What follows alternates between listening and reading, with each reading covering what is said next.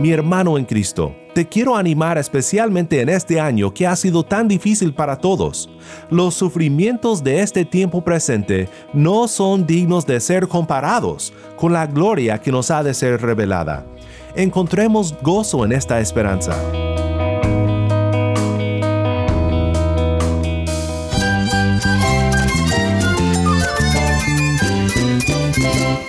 Cristo es la esperanza. Cristo es mi Señor y mi Salvador. Cristo ha transformado mi vida. Cristo es la viña. Separado de Él, nada puedes hacer. Cristo es el camino, la verdad y la vida. Jesús es mi todo. El único descanso, la única paz verdadera es con Jesucristo. Estás escuchando a El Faro de Redención, Cristo desde toda la Biblia para toda Cuba y para todo el mundo.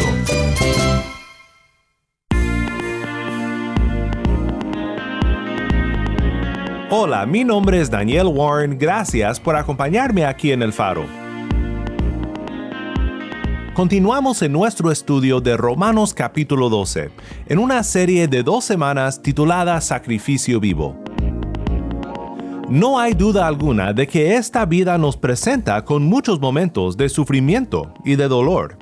En momentos así es difícil de saber cómo debemos de servir al Señor con nuestras vidas y cómo podemos perseverar en la vida cristiana. En nuestro pasaje de hoy pensaremos en el fundamento de nuestro gozo en medio de las tribulaciones. Si tienes una Biblia, busca Romanos 12 y quédate conmigo. Antes de entrar a nuestro estudio, quiero compartirte un testimonio de redención de un hermano en Cristo en Santa Clara, Cuba.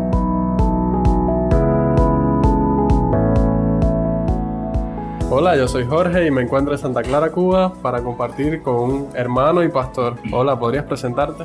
Mi nombre es Guillermo Chaviano y soy pastor de la Cuarta Iglesia Bautista de Santa Clara. ¿Podrías compartirme cómo era tu vida antes de conocer a Cristo? Mi vida antes de conocer a Cristo era una vida vacía por completo. Trataba de llenar mi vida a través de todo lo material, a través de, del deporte, a través de mucho conocimiento y también después empecé a incursionar en las religiones y las filosofías vanas y huecas que hoy conocemos, como el yoga, como la más llamada parapsicología y mi vida cada vez se hacía más vacía, más falta de esperanza hasta que alguien compartió conmigo. Esa persona es mi esposa hoy. Ella compartió conmigo cómo yo podía conocer al Cristo, a Cristo, al, al único que ponía el vacío del corazón de cualquier ser humano. Yo fui muy, muy renuente a la palabra de Dios, muy renuente. ¿Qué pasa? Que cuando estuve en la universidad me hice más renuente todavía, muy, materialista. Y como le dije después, o sea, traté de llenar todo el vacío de mi corazón a través de mucho conocimiento y después buscando a Dios por el lado equivocado. Y bueno, mi esposa, mi esposa hoy fue, le compartió conmigo a Cristo, cómo yo podía conocer a aquel que puede llenar el vacío del corazón del ser humano. Y entregué mi, vida al Señor, mi vida se transformó por completo. En ese momento yo practicaba santería, o sea, creía en todos los llamados santos de la santería, pero siempre, cada vez que rezaba a todos los santos, siempre dejaba a alguien que estaba por encima de todos ellos, que era un ser superior, y no sabía que era Dios. Parece que Dios me dijo, tú me estás buscando por el lado equivocado, pero me vas a encontrar. Tuve una experiencia muy linda con el Señor, de forma tal que transformó mi corazón por completo. Tuve un nacimiento espiritual que regeneró mi vida por completo y a partir de ahí comencé inmediatamente a servir al Señor, a servir en casas de, de oración, eh, como ministro de, de, de, oración de la primera iglesia. Estaba ministrando en, en muchos lugares. Yo trabajaba en la universidad pedagógica dando clases de inglés y tiraba fotografías, pero aparte de eso, bueno, trabajaba mucho para el Señor y me parecía que lo que hacía era poco. Mi vida se llenó de esperanza, mi vida se llenó de felicidad, una felicidad que yo no tenía. Y doy gracias a Dios por el hecho sin igual de haberlo conocido. Por su gracia estoy aquí. Amén. Amén. Amén. Así es. Y qué lindo es encontrar la respuesta a todas estas preguntas. Cuando las personas buscan en otros lugares y no encuentran es porque todas las, las respuestas están en Dios. Y es quien llena de verdad nuestro corazón. ¿Podrías decirme, pastor, cómo has visto la mano de Dios últimamente en tu vida, en tu ministerio o en, de manera personal? Sí, siempre la mano de Dios ha estado presente en mi vida en todos los sentidos. Yo veo a Dios en todos mis caminos y como dice la palabra de Dios, sin mí nada podéis hacer. Sin el Señor nada podemos hacer. Mi esposa y yo estamos involucrados en este ministerio pastoral. No digo yo solo, los dos. Y es un ministerio muy difícil y sin la ayuda del Señor sería imposible, porque no puedo por mis propios esfuerzos, es imposible. Es una, una tarea muy difícil, es una tarea que requiere de conectarse diariamente a la fuente del poder que es el Señor. Y, y, es por eso que he visto la mano del Señor mm, en todos los sentidos, ayudándome, dándome sabiduría, a mi esposa también. Y la iglesia ha crecido, no gracias a mí, sino gracias a la gracia del Señor. También en lo, en lo material, mm, la mano del Señor provisora ha estado con nosotros todos los días, todos los días. O sea que Dios ha sido bueno en gran manera en mi vida y nos ha provisto de todo. Mucha felicidad, mucha paz, una seguridad enorme en Él. Es nuestro protector, nuestro amparo, nuestra fortaleza día a día. Es lo máximo. De ahí para allá no hay más nada. Amén. Y pastor, para terminar, ¿podrías exhortar a los oyentes del Faro de Redención con algunos consejos acerca de su vida cristiana? Ustedes que me escuchan, les sugiero algo que he practicado en mi vida siempre, la intimidad con el Señor. Sin intimidad con el Señor, como primer punto de prioridad en nuestras vidas, el Señor en primer lugar, nuestra relación con Dios es lo fundamental. Si quieren servir a Dios, tienen que conectarse diariamente y todo el tiempo a la fuente del poder que es Dios, en una intimidad con el Señor a través de su palabra, a través de la oración, una dependencia total del Señor, buscando su guía y su dirección constantemente en nuestras vidas. Debe ser así. Les aseguro que si lo hacen, dice el Señor en su palabra y es creo que la promesa más abarcadora en la palabra de Dios, más primeramente buscar el reino de Dios y su justicia, lo demás será añadido es lo que le sugiero. Amén. Muchas gracias, pastor, por el tiempo que ha compartido con nosotros. Ha sido muy especial para mí. Espero que sea de bendición para los oyentes. Muchas gracias, en verdad. Gracias a ustedes también. Que Dios les bendiga. Nuestro gozo y nuestra seguridad están en Cristo. Gracias, Pastor Guillermo, por compartir con nosotros aquí en el Faro.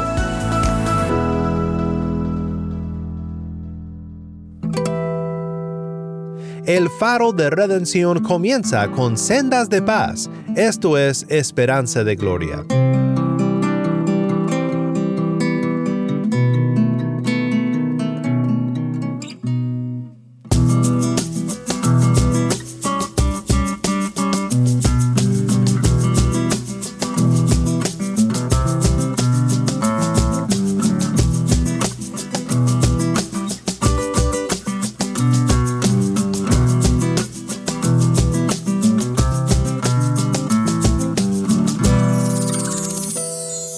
Has hecho tu oración de vida eterna día para festejar.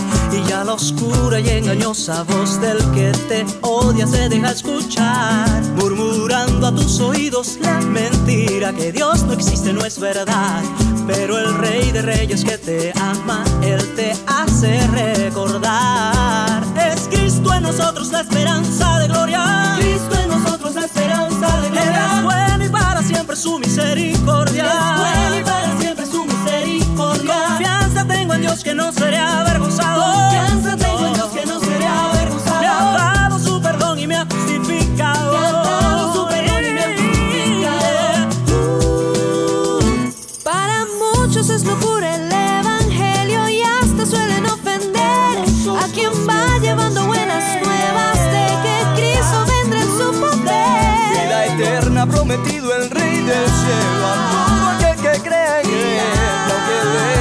venga como un río la respuesta debe ser. Es Cristo en nosotros la esperanza de gloria. Es bueno y para siempre su misericordia. Confianza tengo en Dios que no seré avergonzado. Me ha dado su perdón y me ha justificado.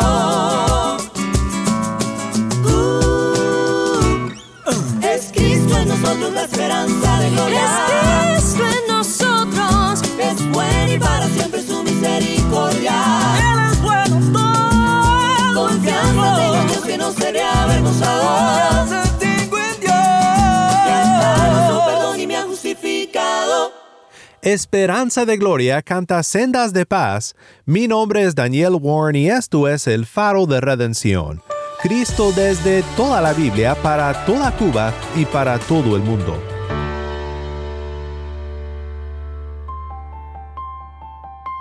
el horizonte de los cristianos es aún más amplio que el universo, porque los cristianos miran a Dios, esperan en Dios y anticipan con anhelo una eternidad con Él. Esta declaración de James Boyce es algo que necesitamos recordar en medio de nuestro sufrimiento en esta tierra, porque nos recuerda que el mal de este mundo no tiene la última palabra. Hoy quiero pensar contigo en cómo podemos perdurar en el sufrimiento. Nuestro texto de hoy es Romanos 12, 12, donde Pablo dice que los que viven la vida sacrificial que agrada a Dios viven gozándose en la esperanza perseverando en el sufrimiento, dedicados a la oración.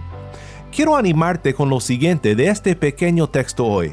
Porque tenemos en Cristo la esperanza de vida eterna, podemos perseverar en este mundo malo. Primero, en Cristo tenemos la esperanza de vida eterna. Este es el fundamento de nuestra perseverancia en el sufrimiento. Cristo, nuestra esperanza, y la vida eterna que tenemos en Él. Tenemos esperanza y por eso podemos perseverar. Esta esperanza que tenemos fue revelada en Romanos 8, donde Pablo profundiza en lo que tenemos por fe en Cristo, la esperanza futura del creyente. Pablo dice en Romanos 8, 18 al 25, pues considero que los sufrimientos de este tiempo presente no son dignos de ser comparados con la gloria que nos ha de ser revelada porque el anhelo profundo de la creación es aguardar ansiosamente la revelación de los hijos de Dios, porque la creación fue sometida a vanidad, no de su propia voluntad, sino por causa de aquel que la sometió, en la esperanza de que la creación misma será también liberada de la esclavitud de la corrupción a la libertad de la gloria de los hijos de Dios pues sabemos que la creación entera gime y sufre hasta ahora dolores de parto. Y no solo ella, sino que también nosotros mismos, que tenemos las primicias del Espíritu, aún nosotros mismos gemimos en nuestro interior, aguardando ansiosamente la adopción como hijos, la redención de nuestro cuerpo. Porque en esperanza hemos sido salvados. Pero la esperanza que se ve no es esperanza, pues ¿por qué esperar lo que uno ve? Pero si esperamos lo que no vemos, con perseverancia lo aguardamos.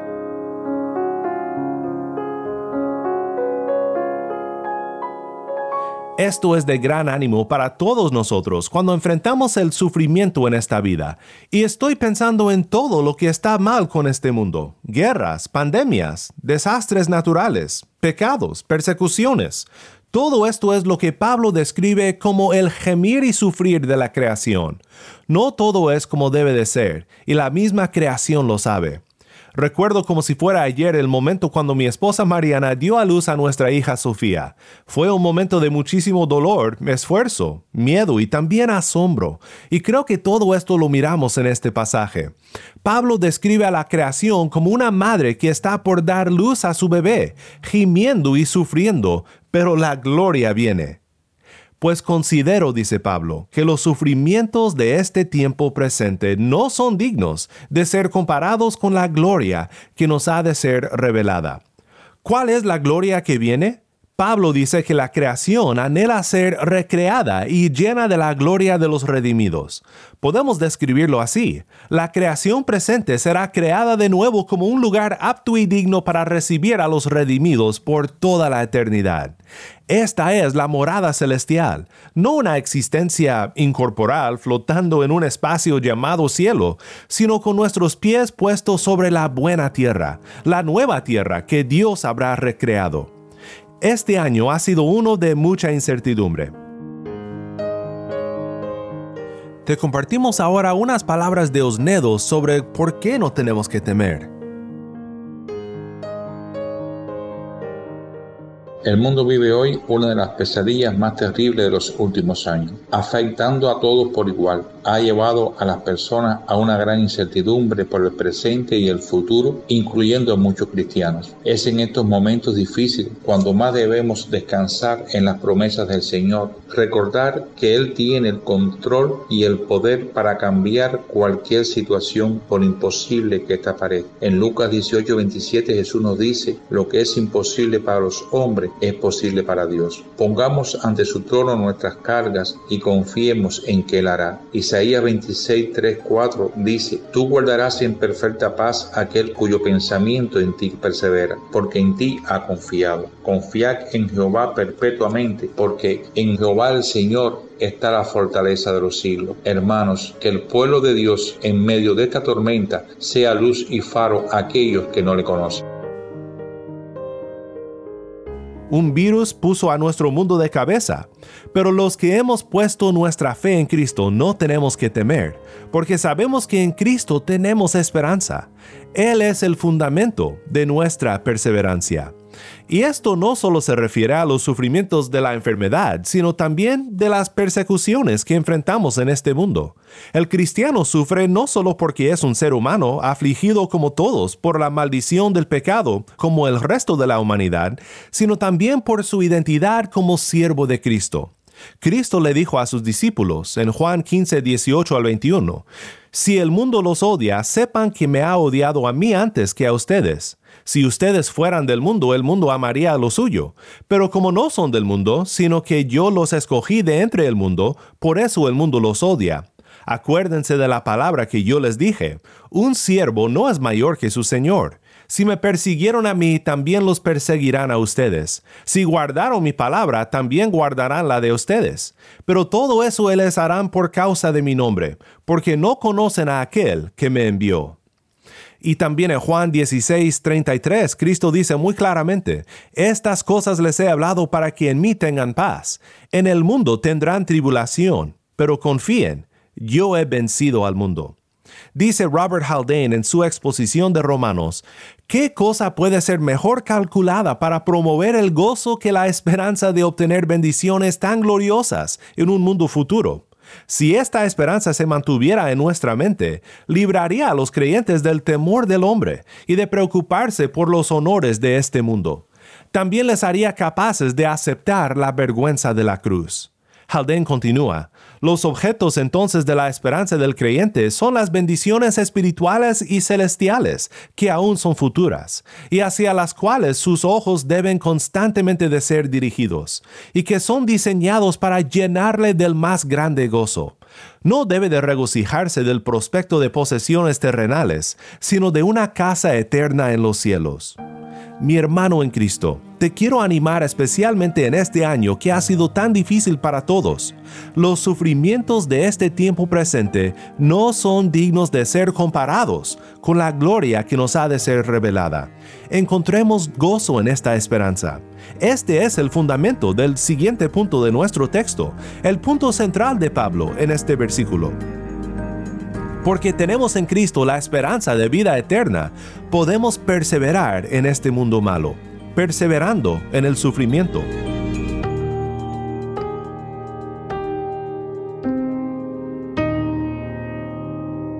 Creo que esta perseverancia se debe a dos actividades de la vida sacrificial del creyente. Primero, encontramos nuestro gozo en Cristo. Rechazamos a los placeres de este mundo como nuestro mayor consuelo en medio del sufrimiento y nos aferramos a Cristo, quien dio su vida por nosotros. Él es el único que nos puede satisfacer. Fue Él que obtuvo nuestra esperanza, y en esta esperanza nos gozamos. Bendito sea el Dios y Padre de nuestro Señor Jesucristo, quien según su gran misericordia nos ha hecho nacer de nuevo a una esperanza viva, mediante la resurrección de Jesucristo de entre los muertos, para obtener una herencia incorruptible, inmaculada y que no se marchitará, reservada en los cielos para ustedes. Mediante la fe, ustedes son protegidos por el poder de Dios para la salvación que está preparada para ser revelada en el último tiempo, en lo cual ustedes se regocijan grandemente, aunque ahora, por un poco de tiempo si es necesario, sean afligidos con diversas pruebas, para que la prueba de la fe de ustedes, más preciosa que el oro que perece, aunque probado por fuego, sea hallada que resulte en alabanza, gloria y honor en la revelación de Jesucristo, a quien sin haber visto, ustedes lo aman y a quien ahora no ven, pero creen en Él y se regocijan grandemente con gozo inefable y lleno de gloria, obteniendo, como resultado de su fe, la salvación de sus almas. Primera de Pedro 1, 3 al 9.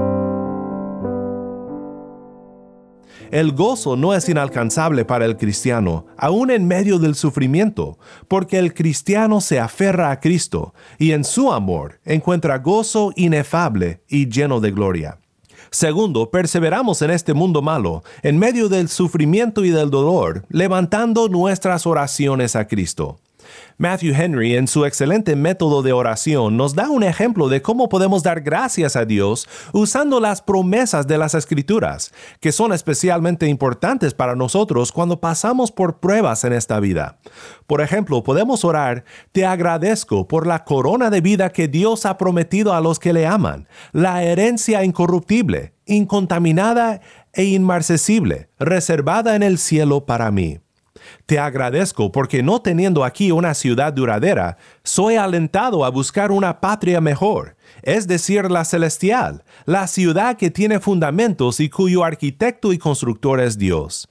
Te agradezco porque tengo esperanza en la vida eterna, la cual Dios, que nunca miente, ha prometido, y porque todos los verdaderos creyentes, a través de la gracia, tienen la vida eterna morando en ellos.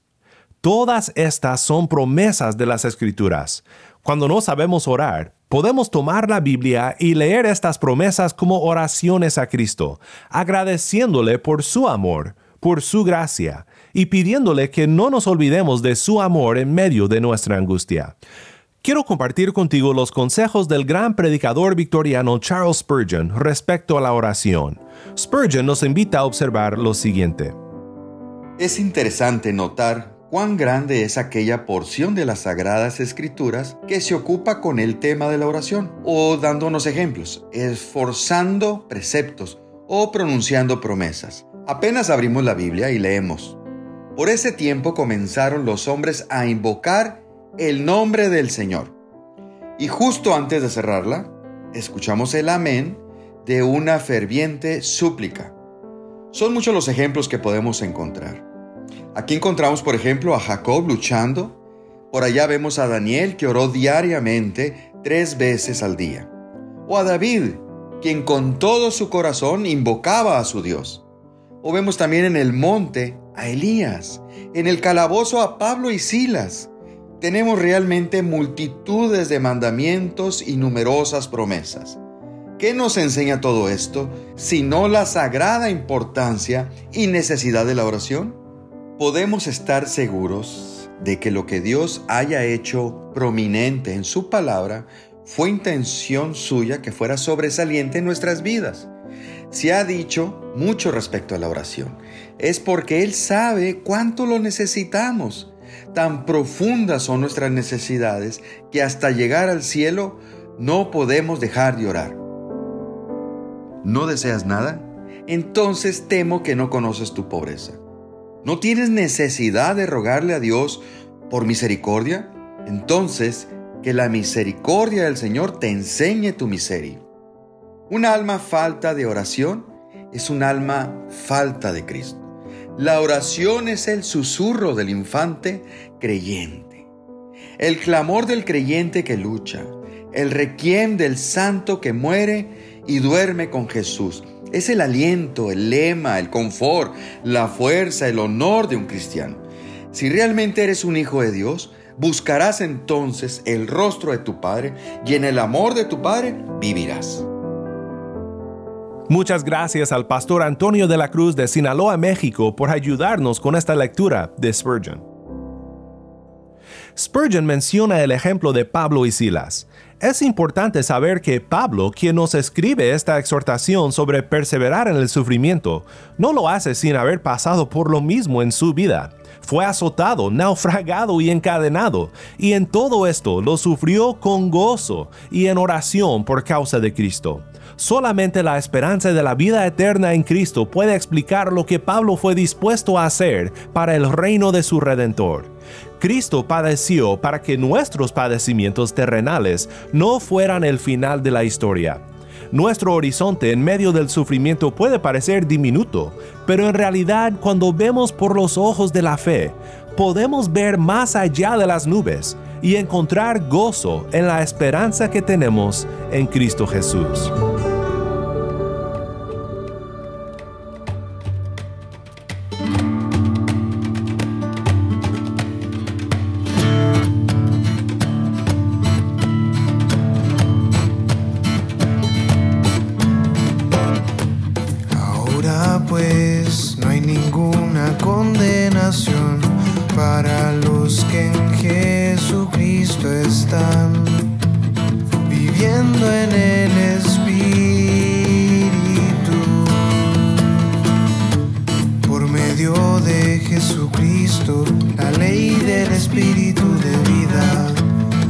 Nos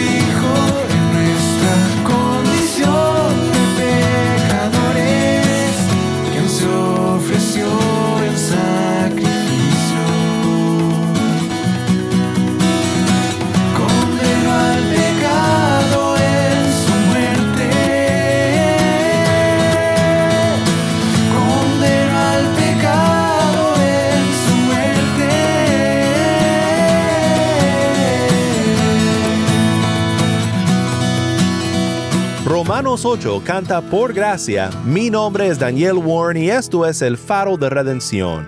Cristo desde toda la Biblia para toda Cuba y para todo el mundo.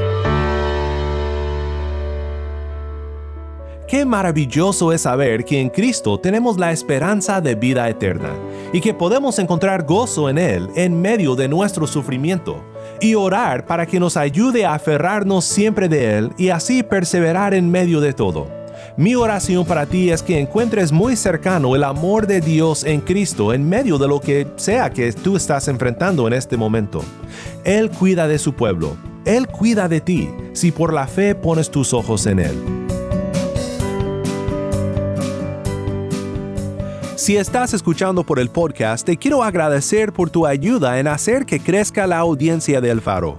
Sabemos que muchos han de estar compartiendo con otros sobre cómo seguirnos en el podcast en Apple Podcast, Google Podcast, Spotify o por otros medios, porque notamos la diferencia que ha hecho. Si no lo has hecho, te pido que compartas esta semana con un amigo sobre cómo puede escuchar el faro de redención en el podcast o en la página web. También estamos en WhatsApp. Nuestro número es 1786-373-4880. Nuevamente nuestro número de WhatsApp 1786-373-4880. Envíanos un mensaje de voz, nos encantaría saber de ti. Gracias una vez más por tu fiel sintonía. Para más información sobre este ministerio y sobre cómo puedes ser parte de nuestra misión de alcanzar a Cuba con el mensaje de Cristo en toda la Biblia, visita nuestra página web elfaroderedencion.org. elfaroderedencion.org. Mi nombre es Daniel Warren. Te invito a que me acompañes mañana en esta serie Sacrificio Vivo la luz de Cristo desde toda la Biblia para toda Cuba y para todo el mundo, aquí en el faro de redención.